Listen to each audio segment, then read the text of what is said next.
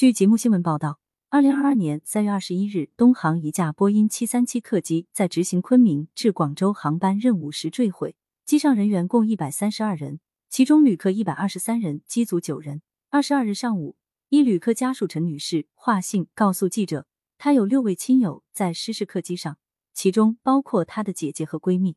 而六位亲友原本是从昆明到广州参加一位老家亲人的下葬仪式。陈女士和家人晚上在家门口点了上百支蜡烛，为亲友祈祷。我的姐姐和闺蜜都在那架飞机上。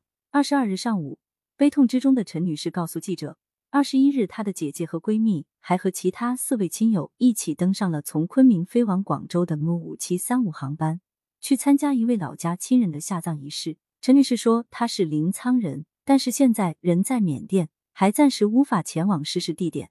我在缅甸的家人昨晚陪我熬了一夜。